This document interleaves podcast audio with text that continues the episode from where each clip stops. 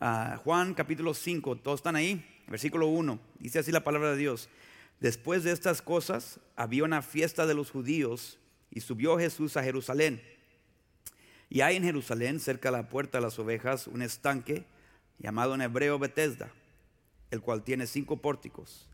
En estos yacía una multitud de enfermos, ciegos, cojos y paralíticos, que esperaban el movimiento del agua porque un ángel descendía de tiempo en tiempo al estanque y agitaba el agua, y el que primero descendía al estanque después del movimiento de agua quedaba sano de cualquier enfermedad que tuviese. Y había ahí un hombre que hacía 38 años que estaba enfermo. Cuando Jesús lo vio acostado y supo que llevaba ya mucho tiempo así, le dijo, ¿quieres ser sano? Padre nuestro que está en los cielos, gracias Señor por permitirnos la oportunidad de estar aquí entre amigos Usted sabe, Señor, la, bendición que ha sido Pastor Collins en nuestra vida. Ha sido un buen amigo por los últimos 14 años. Y gracias, Señor, también por la fidelidad del hermano Isaí, también su amistad para conmigo. Gracias, Señor, por la influencia que ha tenido este ministerio en nuestra vida. Señor, le pedimos, Señor, que usted tenga comunión con su pueblo esta, esta, esta mañana. Señor, necesitamos escuchar de usted. Señor, yo soy un hombre, pero su Espíritu Santo, Señor, puede hacer lo imposible y lo que yo no puedo hacer. Señor, usted conoce mis limitaciones y deficiencias, pero Señor, ahí es donde usted recibe gloria porque usted puede usarnos a pesar de todo lo que usted conoce de nosotros. Señor, somos barro, pero es su gloria la que queremos ver. Señor, le pedimos que usted Hable a cada corazón de acuerdo a nuestra necesidad y de acuerdo a su voluntad. Señor, si hay alguien aquí que no lo conoce, Señor, use lo que se le va a presentar como ofrenda a usted para hablarle al corazón de esa persona y que responda por fe en usted, Señor. Le pedimos, Señor, que, que todo lo que se lleve a cabo en esta parte del servicio, Señor, sea digno de su bendición. Quiero predicar confiando en usted. Señor, le pedimos su bendición en el nombre de Cristo Jesús. Amén. Puede tomar asiento. Hace unos 10 años atrás me tocó ir a visitar un buen amigo y muy conocido aquí, a, Pastor Luis Montaño, en Hermosillo. Era en el mes de junio. Y uh, yo quería ir a ayudarle, repartir folletos, invitar a, los servicios y yo fui a trabajar. Y ah, honestamente él me dijo, mira, hace bastante calor acá, dijo, y, me contó la historia de cómo él se desmayó cuando él tenía poco tiempo allá por el hecho de que se esforzó demasiadamente y pues se deshidrató. Y pues yo pensé, bueno, pues ah, no voy a ser tan loco como tú, ¿verdad? Y, ah, yo, yo sé cómo cuidarme. Así que le dije, yo vine a trabajar, ¿a qué trabajar? Y le dije, ¿a qué, a qué a ir a, repartir folletos? Vámonos. Y pues yo, yo quería echarle ganas, yo quise ir a, tocar puertas y ayudarle. quería que pues mi viaje fuera fructífero, ¿verdad? Y pues él me estaba diciendo cada ratito, cálmate, cálmate, hace bastante calor. No siento el calor, yo estoy bien, vámonos, vámonos. Y, y él, ¿verdad? Caminaba más lentamente y yo pensé, estos jóvenes no saben cómo trabajar, ¿verdad? Y yo pues, yo seguía y seguía. Y, pues llegó ya la hora donde pues terminamos. Y él dijo, ¿quieres un electrolit, verdad? Algo para hidratarse. No tengo, no tengo sed, estoy bien. Dijo, ¿te vas a hidratar? No, yo creo que estoy bien, me siento bien. Dijo, algo tomar, agua, agua quizás, pero no mucho, me siento bien, no hace tanto calor como tú dices, de veras que estás exagerando, Luis. Y pues ah, regresamos a la iglesia y después de como una hora o dos me comenzó a doler el estómago un poquito. Tuve malestar, dije, y porque habíamos ido a comer y cómo me llevó a comer. Mano Montaño, de veras... Ah, es bueno para comer, hermano, ¿verdad? Y pues ah, supo dónde llevarme, ¿verdad? Y yo sé que usted lo conoce muy bien.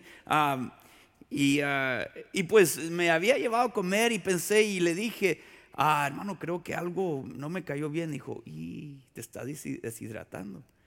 No, no, no creo que es eso, creo que algo no me cayó bien. Dijo, no, mira, mira, vamos, vamos al Oxxo, que es como un 7-Eleven, ¿verdad? Ya, en México, y pues dijo, te voy y me compró como 10 electrolitos, es como suero, ¿verdad? Y dije, no, no es para tanto, dijo, mira, te estás deshidratando, mira, te voy a llevar, te voy a regresar al hotel. Y te vas a sentir como que te vas a morir, pero no te vas a morir. Me puedes marcar si quieres, pero no tienes que. Dijo, no te voy a poder ayudar, por eso te voy a dar estos electrolitos. Dijo, te iba a invitar a ganar a la mañana, mejor quédate en el hotel. Dije, ah, nada más me quería asustar. Porque hermano Montaño es muy bromista y, ya tengo unos, unos 20 años conociéndolo y, me ha hecho varias travesuras. Así que ah, no le tenía mucha confianza, ¿verdad? Así que no, está exagerando. Y, pues me dejó en el hotel y con una risa se despidió. Y dicho y hecho, esa noche cómo sufrí. Toda la noche, ¿verdad? Y, pues estaba solito, mi esposa no estaba allí, así que sufrí solo. Y sí me sentí como que me iba a morir. Y, pues nunca, jamás me había sentido así. Jamás. Y eh, honestamente no lo hubiera, no lo deseara, desearía para nadie, ¿verdad? Sufrir la deshidratación, porque se siente feísimo, ¿verdad? y, pues no entrar en los detalles, pero estuvo feo, ¿verdad? Y, y digo todo eso para decir, que yo estaba enfermo sin saberlo. Y yo estaba deshidratado sin en realidad reconocerlo. No, no había, no estaba sintiendo los síntomas todavía, pero él ya lo podía reconocer y me estaba diciendo el problema. Y yo lo estaba negando. Él me, me dijo que yo estaba enfermo y yo dije que no. ¿Le puedo hacer una pregunta a usted esta mañana? ¿Estás enfermo? Quizás su primera respuesta es no. Hay que ver, hay que ver lo que pasa o lo que siente un enfermo antes de llegar a la conclusión de que no lo estamos. Vemos aquí en Juan capítulo 5, versículo 1, que nos describe el hecho de que Jesús entra a Jerusalén a celebrar una fiesta religiosa, pero la Pascua, y, y pues entra por, una puerta a entrar a la ciudad la puerta de las ovejas, y dice que, uh, versículo 2, hay en Jerusalén, cerca de la puerta de las ovejas, un estanque, llamado en hebreo Bethesda, el cual tiene cinco pórticos. Y pues entra a este lugar y hay muchos enfermos, hay muchos, ah, hay muchos que, que se encuentran, ¿verdad?, debilitados. Y nos describe a quien ve allí, dicen estos y hacía una multitud de enfermos, ciegos, cojos y paralíticos que esperaban el movimiento del agua. Muchos enfermos. Creo que lo que podemos ver aquí es el estado de la humanidad. El estado de la humanidad.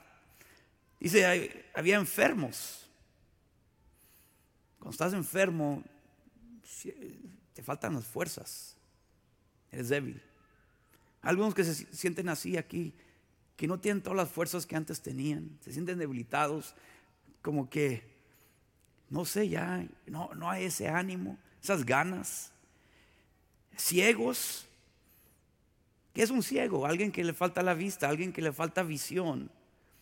Una vez más, eh, hay un desánimo cuando no puedes ver más allá, donde no hay nada que te motiva, que te impulsa a seguir adelante, que donde ves, ¿para qué?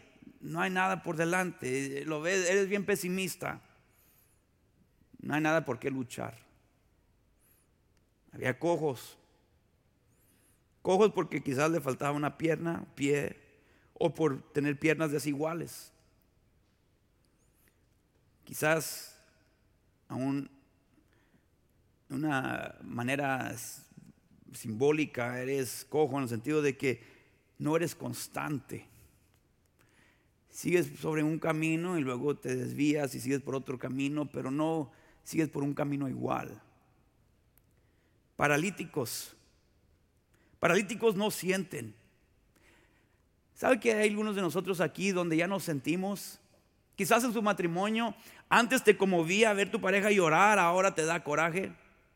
Ahora hasta, te molestas, hasta se lo echas en cara el hecho de que está llorando otra vez y como lo tomas como que ya manipulación ah, y, nomás es para sacar con la suya, para, para querer recibir algo, por, ¿verdad? Y, ya no sientes. Quizás llegas a la iglesia y, pues dices, ah, no sé, no me tocó, no me alimenta y, no es tanto que es problema o, culpa del predicador o aún el maestro de escuela omnical.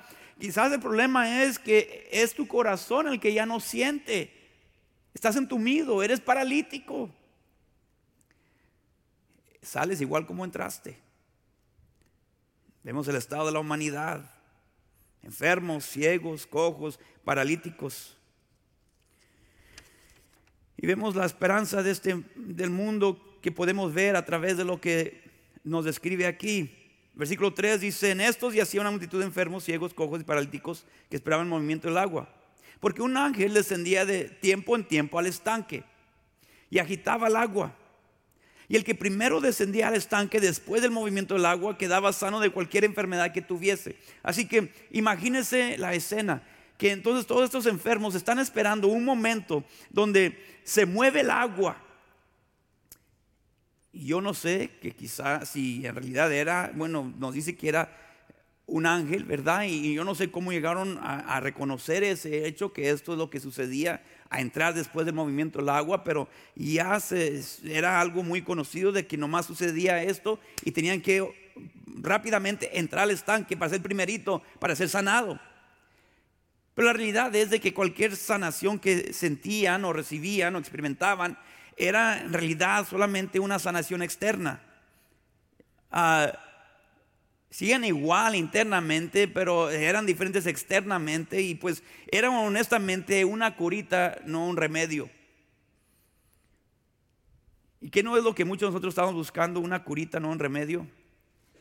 Muchos de nosotros queremos que nos digan tres cosas que debemos hacer, ¿verdad? O cuatro cosas o, tres principios y, pues que eso nos solucione los problemas y muchas veces queremos estar bien o a lo menos lucir bien y cuántas veces estamos conformes con solamente lucir bien, ¿verdad? Y es por eso que muchas veces ah, queremos convencer a todo el mundo, incluyendo aquí la iglesia, de que estamos bien. Y por eso a entrar o, a salir del carro, ah, y, a llegando a la iglesia, queremos comportarnos diferente, hablar diferente. Ah, y pues y, hacer lucir que todo está bien. Y mientras que estemos convenciendo a la gente que conocemos y a los que no conocemos, estamos conformes. Queremos nuestros hijos que se comporten bien pero con que se comporten bien, con que no estén haciendo droga, vicio, no tengan vicio, no estén así de vago, estamos bien. En realidad no nos interesa la condición de su corazón, con que no me metas en vergüenza, no me pongas de vergüenza. Muchos de nosotros es lo único que en realidad deseamos, que nuestros hijos no nos pongan en vergüenza. Queremos una curita, un remedio. Porque un remedio cuesta. Una curita es fácil.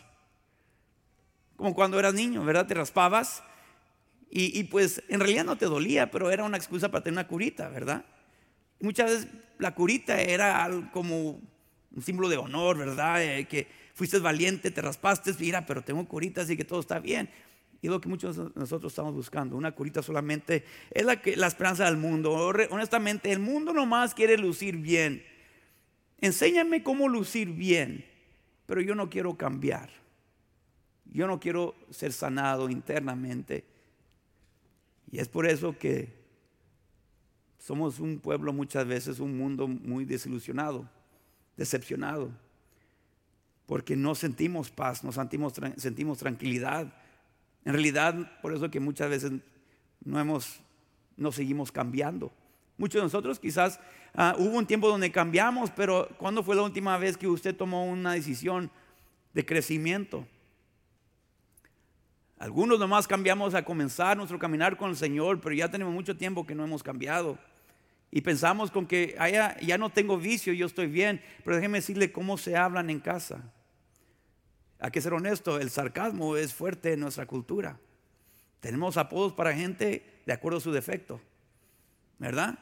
¿Cómo le dicen a un chaparrito gigante? ¿Verdad? Y, ni voy a entrar a otros apodos, pero en realidad si somos honestos, conocemos a mucha gente que solamente conocemos sus apodos, ni, conocemos sus nombres, porque solo por los apodos lo hemos conocido. Pero todos queremos algo fácil. Dice versículo 5, y había ahí un hombre. Entonces, Dios nos describe la situación, la escena general, nos describe los problemas del grupo, pero es interesante que Jesús se comienza a enfatizar o enfocarse, perdón, en, una persona. Porque Dios trabaja en personas. Versículo 5, y había ahí un hombre que hacía 38 años que estaba enfermo. Estaba enfermo. Y nos describe los problemas físicos del hombre. Estaba enfermo, una enfermedad al promedio es adquirida. Y honestamente creo que esta enfermedad fue adquirida también. Ahora, todos nos encontramos enfermos por naturaleza, por el hecho de que hemos nacido en una condición pecaminosa. Ya hemos nacido en esa condición. Algunos de nosotros hemos adquirido otras enfermedades, por decir, a través de nuestras decisiones que hemos tomado. Nosotros somos culpables de muchas cosas que, de las cuales padecemos. Y este hombre creo que era igual, se había adquirido algunas enfermedades o esta enfermedad. Dice, había un hombre que hacía 38 años que estaba enfermo, así que no había estado enfermo toda su vida, solamente tenía un tiempo, un espacio de estos últimos 38 años donde él estaba enfermo. Déjeme preguntarle, ¿Cuánto tiempo, tiene usted enfermo en la condición en cual se encuentra que quizás era, es, es un resultado de unas decisiones que usted ha tomado? Si somos honestos, usted tiene la culpa que usted se encuentra en la condición que se encuentra. Nadie más tiene la culpa que nos queremos, ¿verdad? Decir, bueno, no me enfermé. Ahora, ¿quién tenía la culpa que yo me deshidraté? Yo. Él me quería ayudar, el eh, pastor Montaño me estaba amonestando y yo no quería escuchar. Y luego cuando ahí estaba tirado, ¿verdad? En el piso, ahí en ese hotel eh, de mi, habitación, ¿verdad? Nadie más tenía esa culpa más que yo. Yo, yo había adquirido esa enfermedad por no ser, por ser necio. Y muchos de nosotros nos encontramos en la misma situación por ser necios. Nos hablan, nos aconsejan, nos amonestan y resistimos y resistimos. Y ya tenemos año tras año en esta situación. Y hacía 38 años que este hombre se encontraba en esta situación. Era una enfermedad adquirida. Era un hombre solo, obviamente. Aquí ya no, no escuchamos de familia con él. Y muchas veces, por decisiones que hemos tomado, la gente se tiene que alejar porque somos tóxicos. No ayudamos, perjudicamos, honestamente. Y una decisión natural es alejarnos de lo que nos perjudica porque lastimamos. Y quizás nos estamos encontrando solos y verdad, siempre tenemos razón porque ah, la gente se aleja, pero no queremos reconocer que quizás es porque estamos enfermos. Era un hombre solo, era un hombre débil. Lo que me impactó, lo que me impacta de este pasaje es lo que está por venir en este, eh, aquí en esta, este versículo, versículo 6. Vemos la pregunta de Jesús. Cuando Jesús lo vio acostado, es interesante que en las multitudes de enfermos, Él se enfoca en uno. Dice que cuando Jesús lo vio acostado y supo que llevaba ya mucho tiempo así, le dijo, Él se acerca a este hombre y le pregunta, una pregunta honestamente, si usted lo medita, es algo muy profundo, es algo muy impactante. Y le pregunta, ¿quieres ser sano? La pregunta se puede decir, es una, la respuesta va a ser obvia, obviamente. Él se acercó a un enfermo y le pregunta, ¿quieres ser sano? Uno pensaría, pues claro que sí, está enfermo, quiere ser sano, si no, no se encontraría allí cerca de, esa agua queriendo ser sanado. Pero Jesús, conociendo lo más profundo de su corazón, en lo más profundo de su mente, sus emociones, le pregunta una pregunta muy sencilla, pero muy profunda a la misma vez. ¿Quieres ser sano? Te puedo hacer la primera pregunta a ti. ¿Quieres ser sano? No, no, no, piénsalo.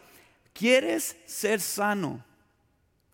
Jesús hace preguntas no porque en realidad quiere, no conoce la respuesta, sino porque muchas veces, o quizás cada vez que Jesús le pregunta, porque honestamente él ya conoce la respuesta, él quiere hacer a la persona a quien se le hace la pregunta meditar, contemplar, escudriñar. Y le hace la pregunta, ¿quieres ser sano? ¿Te has puesto a pensar si tú quieres ser sano? Hay que ser honesto. ¿Quieres ser sano? Honestamente, honestamente, ¿quieres ser sano? Era una pregunta viendo su estado. Dice, cuando Jesús lo vio acostado, le está preguntando a un hombre acostado, ¿quieres, ¿quieres ser sano? Y quizás al, momento dijo, pues estoy acostado. Jesús vio su debilidad, pero él quería que él viera su propia debilidad. Era una pregunta sabiendo el tiempo de su, estado. dice, y supo que llevaba ya mucho tiempo así. Mm. Qué interesante. Jesús lo conoció antes aún que naciera este hombre, aún en el vientre de su mamá, él lo diseñó como él llegó a nacer. Jesús ya tenía toda la vida de este hombre conociendo a este hombre. ¿Cómo es que se enfermó? Jesús lo supo. Jesús lo sabía. Pero lo interesante es de que Jesús, porque dice que tuvo 38 años enfermo. Entonces, ¿por qué Jesús no le preguntó el primer año de ser, ah, enfermo? ¿Por qué no se le acercó y le preguntó, ¿quieres ser sano? No lo dijo entonces. No se esperó cinco años y luego le preguntó, ¿quieres ser sano ahora? 38 años se esperó para preguntarle esta pregunta. Ya estás cansado. Ahora sí quieres ser sano. Porque si somos honestos, muchos de nosotros no queremos ser sanos. Nos gusta estar sufriendo. Nos gusta encontrarnos en la condición en la cual nos encontramos. Somos miserables, pero queremos permanecer allí. Es como cuando mi, mamá, me acuerdo, eh, tengo un, hermano que sigue después de mí, cuatro años menor, y, mi hermano es, y era bien corajudo de niño. Él era el que corría cuando nos iban a disciplinar. Ustedes conocen gente así, o niños así, quizás tiene algunos, quizás algunos de ustedes, ¿verdad? Que eran de esos. Yo era el que ya, ok, yo me paraba allí y la recibía y así terminaba. Mi hermano no era de los que corrían y más coraje cultivaba en el corazón de mi mamá. Y le iba peor por esa razón, ¿verdad? Porque él corría. Pues le decía a mi mamá, mira, no, no corras por aquí, te vas a pegar la cabeza en la mesa. ¿Qué hacía mi hermano? Corría burlándose, riéndose, no me pegué. No corras por aquí, te vas a pegar en la mesa. ¿Y qué hacía mi hermano? Corría. Y pues una vez estaba corriendo y ¡zas! En la, orilla de la mesa. ¿Y qué hace uno? Ahí se talla como que le, ayuda. ¡Oh! ¿Qué te dije? ¡Ah, cabo me gusta! Es lo que dijo mi hermano. Así muchos de nosotros estamos viviendo. No hagas esto, no hagas esto. Y lo hacemos y la, ¡ay, acabo me gusta! Y por eso pregunta Jesús, después de 38 años, ¿quieres ser sano? Piénsalo bien. ¿Quieres ser sano? Era una pregunta sabiendo el tiempo, dice, y supo que llevaba ya mucho tiempo así. ¿Sabe que muchas veces tenemos que, porque yo lo he pensado, yo tenía, yo, tenía 24 años cuando yo fui salvo. Y yo me he puesto a pensar, ¿por qué no fui salvo más temprano en mi vida? Pero ¿sabe qué? Porque sí me arrepiento. Porque no puedo negar el hecho de que ah, Dios me mandó gente. Yo lo rechazaba, yo me escondía, yo le corría. Y a veces me burlaba de ellos. Y, me pongo a pensar, ¿cómo hubiera sido diferente mi vida? Muchos errores hubiera evitado. Pero la realidad es que tuve que, tuve que sufrir algunas cosas para estar listo para ser sano. Sí, quería ser sano, pero todavía amaba el estilo de vida que estaba viviendo. Muchos dicen que quieren ser sano, pero todavía aman su estilo de vida. Así que no quieren ser sano. Quieren una curita, pero no quieren un remedio. Hasta que odies ese estilo de vida, hasta que odies el pecado en tu vida, hasta que odies, ¿verdad? Las malas decisiones que estás tomando y sigues tomando, hasta que llegues el momento donde dices, basta, ya estuvo. Hasta entonces vas a en realidad llegar al momento donde quieres ser sano.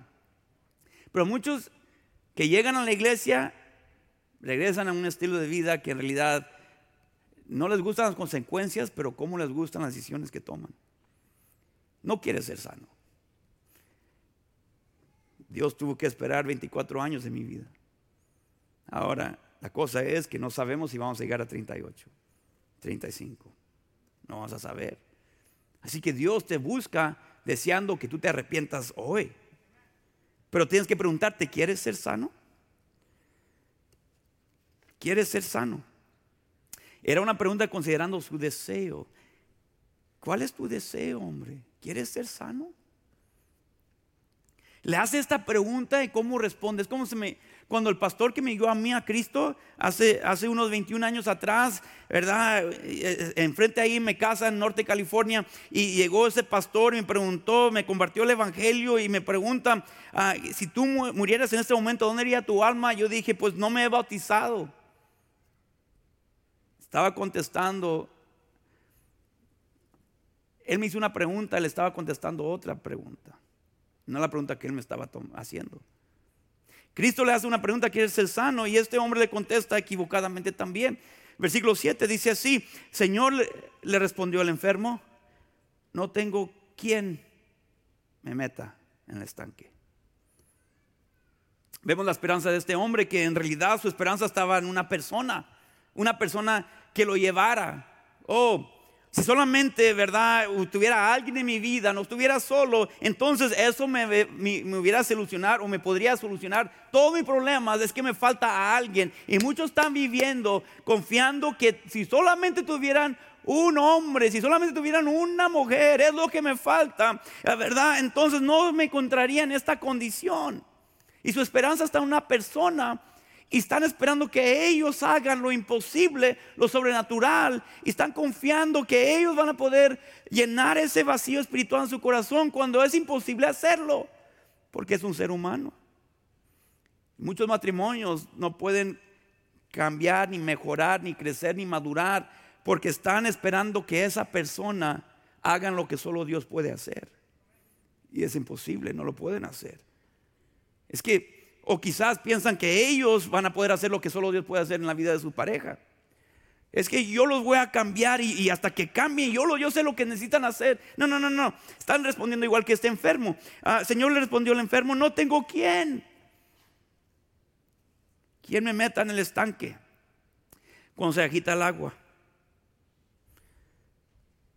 Si, si otros hicieran esto por mí, yo pudiera ser limpio. Nuestra obediencia no debe depender en la obediencia de otros. Si solamente ella cambiara, yo cambiaría. Si solamente él cambiara, yo cambiaría. No, no, no. Tú eres responsable por tus decisiones. ¿Quieres ser sano? ¿Quieres ser sano honestamente? Entonces deja de depender en esa persona. Cristo le pregunta, ¿quieres ser sano? Él dice, no tengo quién. Jovencita, deja de buscar ese novio y pensar que es lo que necesitas en tu vida. Jovencito, deja de buscar, te la pasas de enamorado, enamorado, y tus padres están siempre, ¿verdad?, tratando de rescatar, pero el problema está contigo, que te estás, estás súper enamorado, desesperado, buscando a alguien, no tengo quién, no tengo quién. No, no, no, Tú necesitas lo que solo Dios puede proveer y darte tranquilidad en tu corazón para que no estés siempre buscando a alguien que, que provea lo que solo Dios puede proveer. El problema está contigo y tu corazón, no que te falta alguien. La esperanza en el hombre, pero vemos la esperanza en el estanque. Señor le respondió al enfermo, no tengo quien me meta en el estanque. Eh, si solamente tuviera una persona o si solamente el estanque pudiera entrar allí. Muchos tenemos esperanza en algo. Tenemos problemas y a qué acudimos? los helados, la nieve, los tacos, el comer. Unas semanas atrás estaba hablando de, estaba predicando y nomás toqué acerca de la glotonería. Los tacos, hombre, no sabe cuántos textos recibí. Pastor, puede hablar de cualquier cosa, pero no toque los tacos. Los tacos son, ¿verdad? Eh, son sagrados. Pero es el estanque para muchos de nosotros. La familia es nuestro estanque.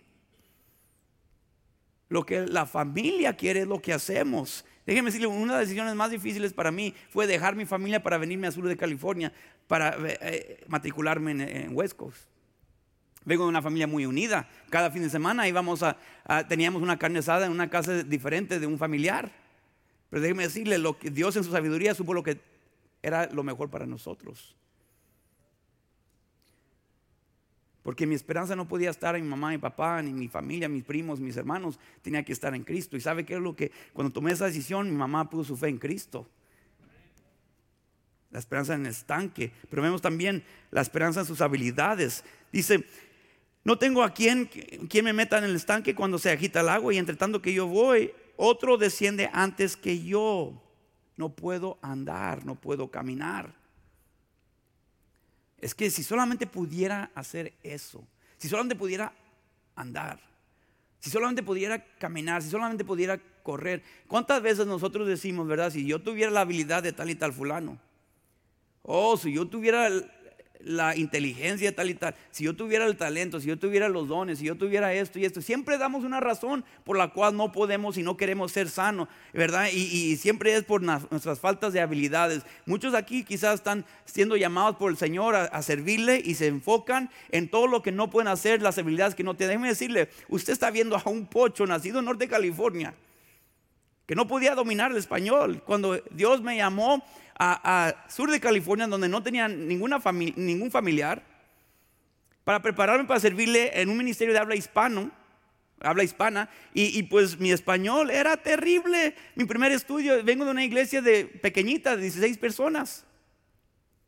La primera vez que el pastor me, puso allí para dar un estudio de escuela dominical, no me entendieron. Porque lo escribí en inglés, lo traducía a español y pues fue traducción literal. Y no me entendieron ni papas. Y yo bien orgulloso, ¿verdad? ¿Cómo me salió?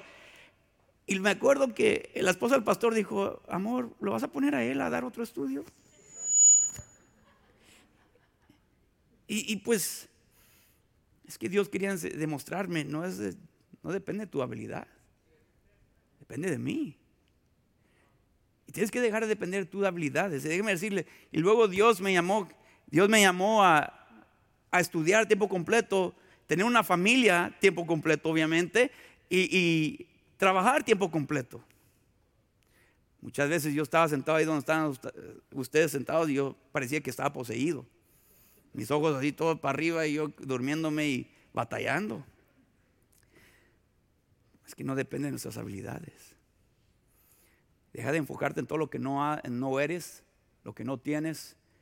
Dios te ha llamado a ti precisamente como tú eres y dónde te encuentras. Y la pregunta es, ¿quieres ser sano? Vemos el mandato de Jesús, versículo 8. Fíjese lo que le dice. Este hombre le dice toda la razón por las cuales él no puede ser sano. Cuando la pregunta fue, ¿quieres ser sano? Y entonces Jesús le dice, levántate, levántate a uno que está tirado en el piso. Levántate.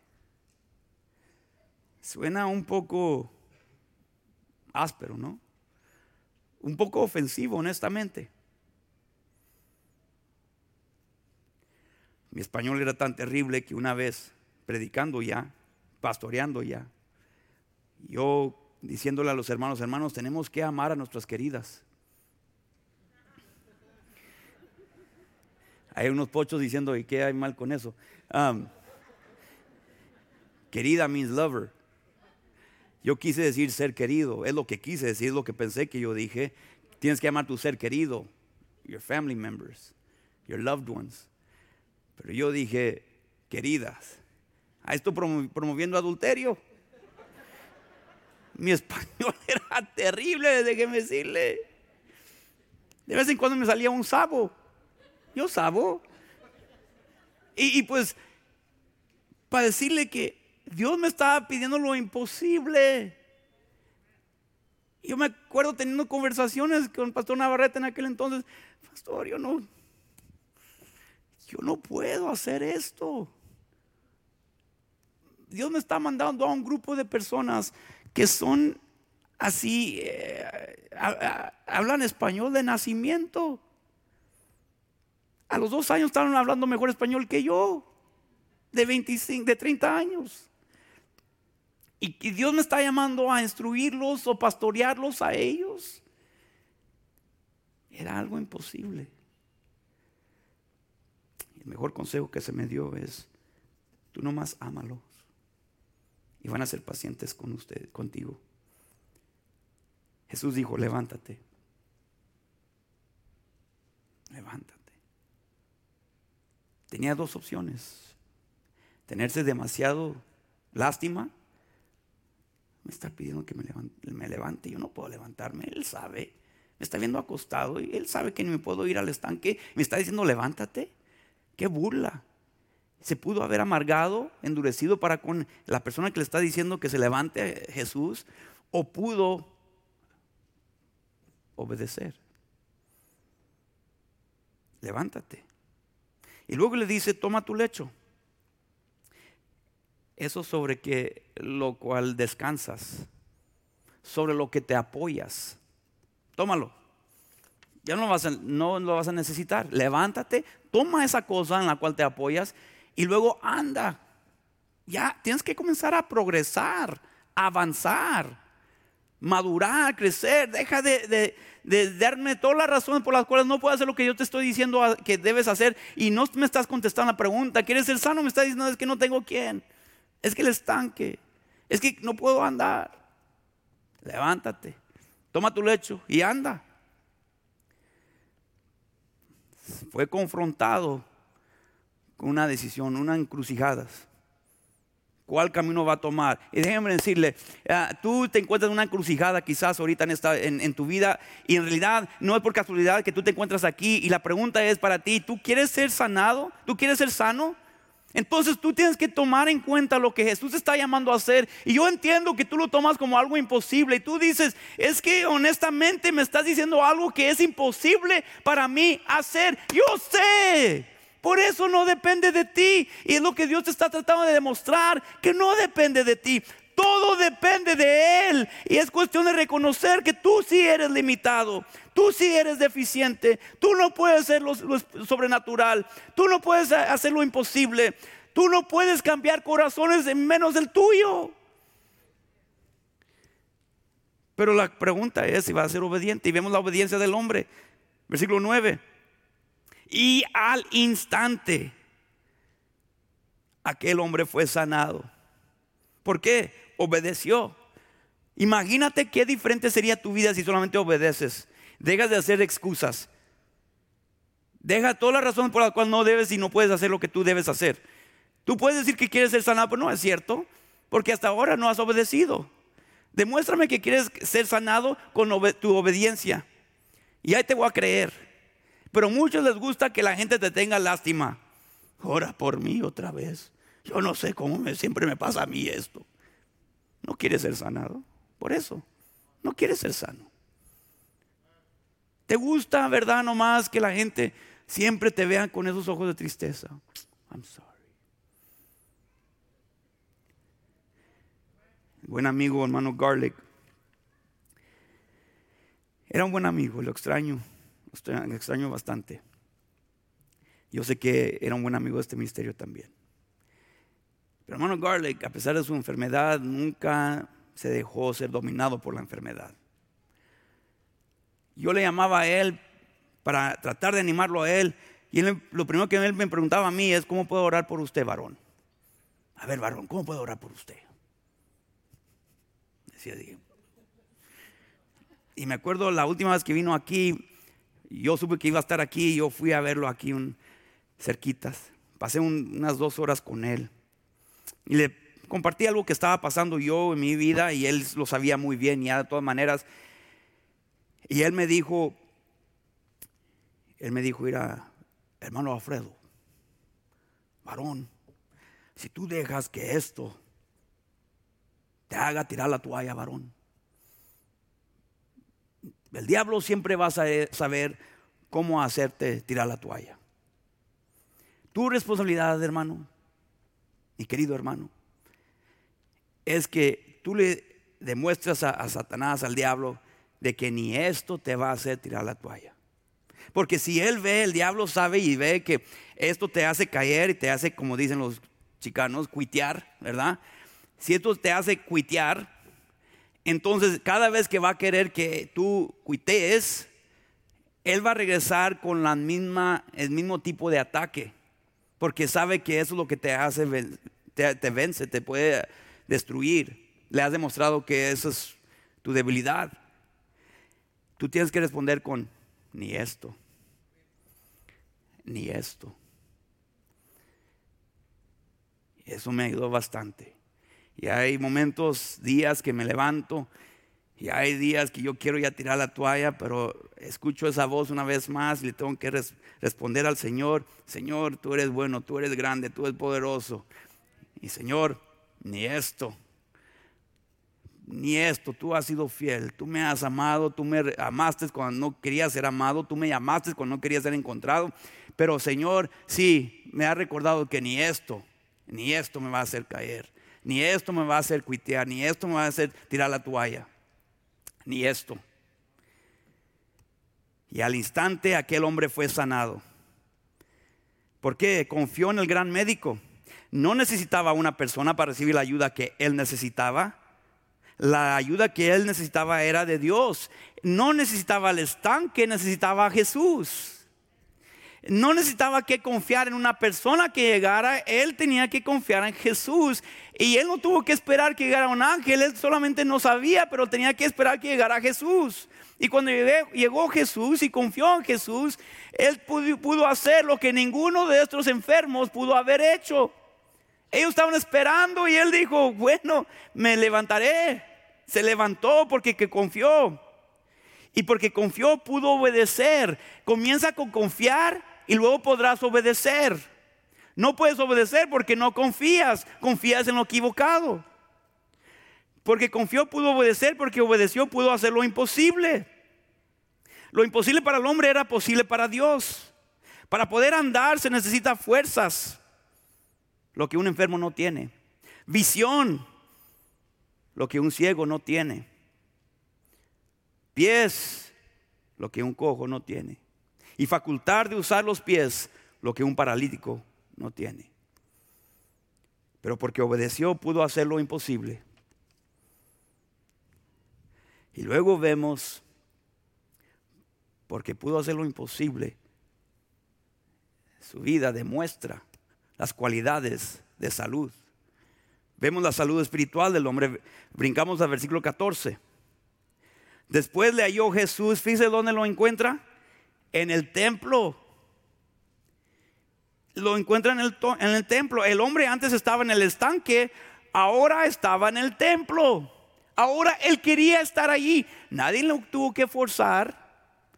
Nadie lo tuvo que invitar a comer después para que llegara al templo.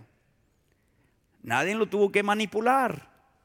Él quiso ir por agradecimiento, por amor, por reconocimiento de quién era Jesús ahora disfrutaba y se regocijaba estar en el templo.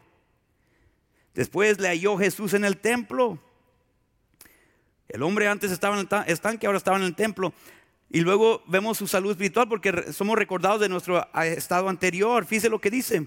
mira, y le dijo, mira, ha sido sanado. Con decirle, ha sido sanado, está recordando que antes estaba enfermo. ¿Por qué? ¿Cómo fue sanado? Pues con creer y obedecer y hacer lo imposible. Creer, obedecer y hacer lo imposible. Y ahora ya es sanado, antes estaba enfermo. Es bueno recordar de dónde ha salido para ser agradecido. Muchos jóvenes que han sido creados en un hogar cristiano piensan que la tienen Ay, pobrecitos de ustedes porque han sido creados en la iglesia. Ay, pobrecitos de ustedes que llegan a la iglesia tres veces a la semana. Pobrecitos de ustedes que fueron creados en una, una cuna, ¿verdad? La iglesia, la guardería. Ustedes ni saben la alternativa. Muchos de nosotros que fuimos salvos ya más grande, recordamos dónde hemos salido y déjeme decirle, preferimos estar aquí que donde, de donde salimos. Y déjeme decirle, jovencitos que han sido creados en la iglesia, en un hogar cristiano, sí, tú tienes que llegar a ser sanado tú, por, tu propia cuenta. Y sí, tú tienes que poner tu fe y confianza en Cristo. Pero no pienses que la tienes mal. Eres bendecido. Eres bendecida. Dios salvó a tus padres pensando en ti, porque tiene grandes planes por ti. Y honestamente, quizás pensando en tus hijos. Somos recordados de nuestro estado anterior, somos recordados de nuestro nuevo estado. Eres sano ahora. Gloria a Dios. Debes ser agradecido, eres dichoso. Debes ser el que nunca se queja, nunca está murmurando, porque eres dichoso, porque eres sanado. Y hay mucho por qué dar gracias, hay mucho que compartir de la bondad de Dios y decir, gloria a Dios. ¿Y por qué siempre estás contento? Porque soy sano. Porque antes estaba enfermo, ahora soy sano. Oh, no, no, hay por qué reírme, hay por qué sonreír. La gente va a estar sospechosa de ti, pero hey, tú sonríe porque Dios es bueno. Somos advertidos de las consecuencias del pecado. Fíjate lo que dice Jesús, no peques más para que no te venga alguna cosa peor. Le está diciendo, mira, tú, te, tú a esa condición por tu propia cuenta. Pero si no quieres regresar, no regreses a tomar las decisiones que antes tomabas. No te olvides, no seas tonto, no seas torpe. Pero cuando eres, tienes salud espiritual, eres testigo de quien te sanó. Versículo 15 dice que el hombre se fue y dio aviso a los judíos que Jesús era el que le había sanado. No te avergüences de decir el nombre de Jesús. Estábamos en un restaurante el otro día y estaba, comencé a orar en español, pero me di cuenta que había mucho americano ahí. Cambié a inglés, en la, mi oración en inglés, y me, me preguntó mi hijo, papá, ¿por qué cambiaste en idioma? Dije, porque quería que otros escucharan que estoy orando en nombre de Jesús. No se avergüence, habla en voz alta. ¿verdad? Eh, me ha tocado, escuché de un pastor que una vez cuando, cuando su costumbre, él solía hacer, ah, cuando estaba en un hospital, hacía una visita, cuando estaba en la sala de espera, le preguntaba a alguien que quiere oración. Pensé, es buena idea. Y me he dado cuenta que hay mucha gente que quiere oración en un hospital. Y es una oportunidad para ministrar. No tiene que ser pastor para orar con alguien más. Declare el nombre de Jesús. Él te sanó. Tú antes fuiste enfermo. Predícalo, testifícalo, exáltalo, enaltecerlo, porque tú eres sano. Entonces, ¿qué es? ¿Por qué no dice el Señor esto? Porque quiere preguntarte a ti, ¿quieres ser sano? Piénsalo bien. ¿Está dispuesto a pagar el precio? Imagino que hubo un tronadero de huesos cuando se levantó ese. No estoy diciendo por la edad, porque ya a mi edad ya me están tronando algunos huesos, ¿verdad? Digo, porque no los había usado. Estaba acostado tanto tiempo. Imagino que hubo algo de dolor, pero los beneficios eran mucho más que los dolores. Duele crecer, duele madurar pero oh, los beneficios. ¿Quieres ser sano? ¿Quieres ser sano?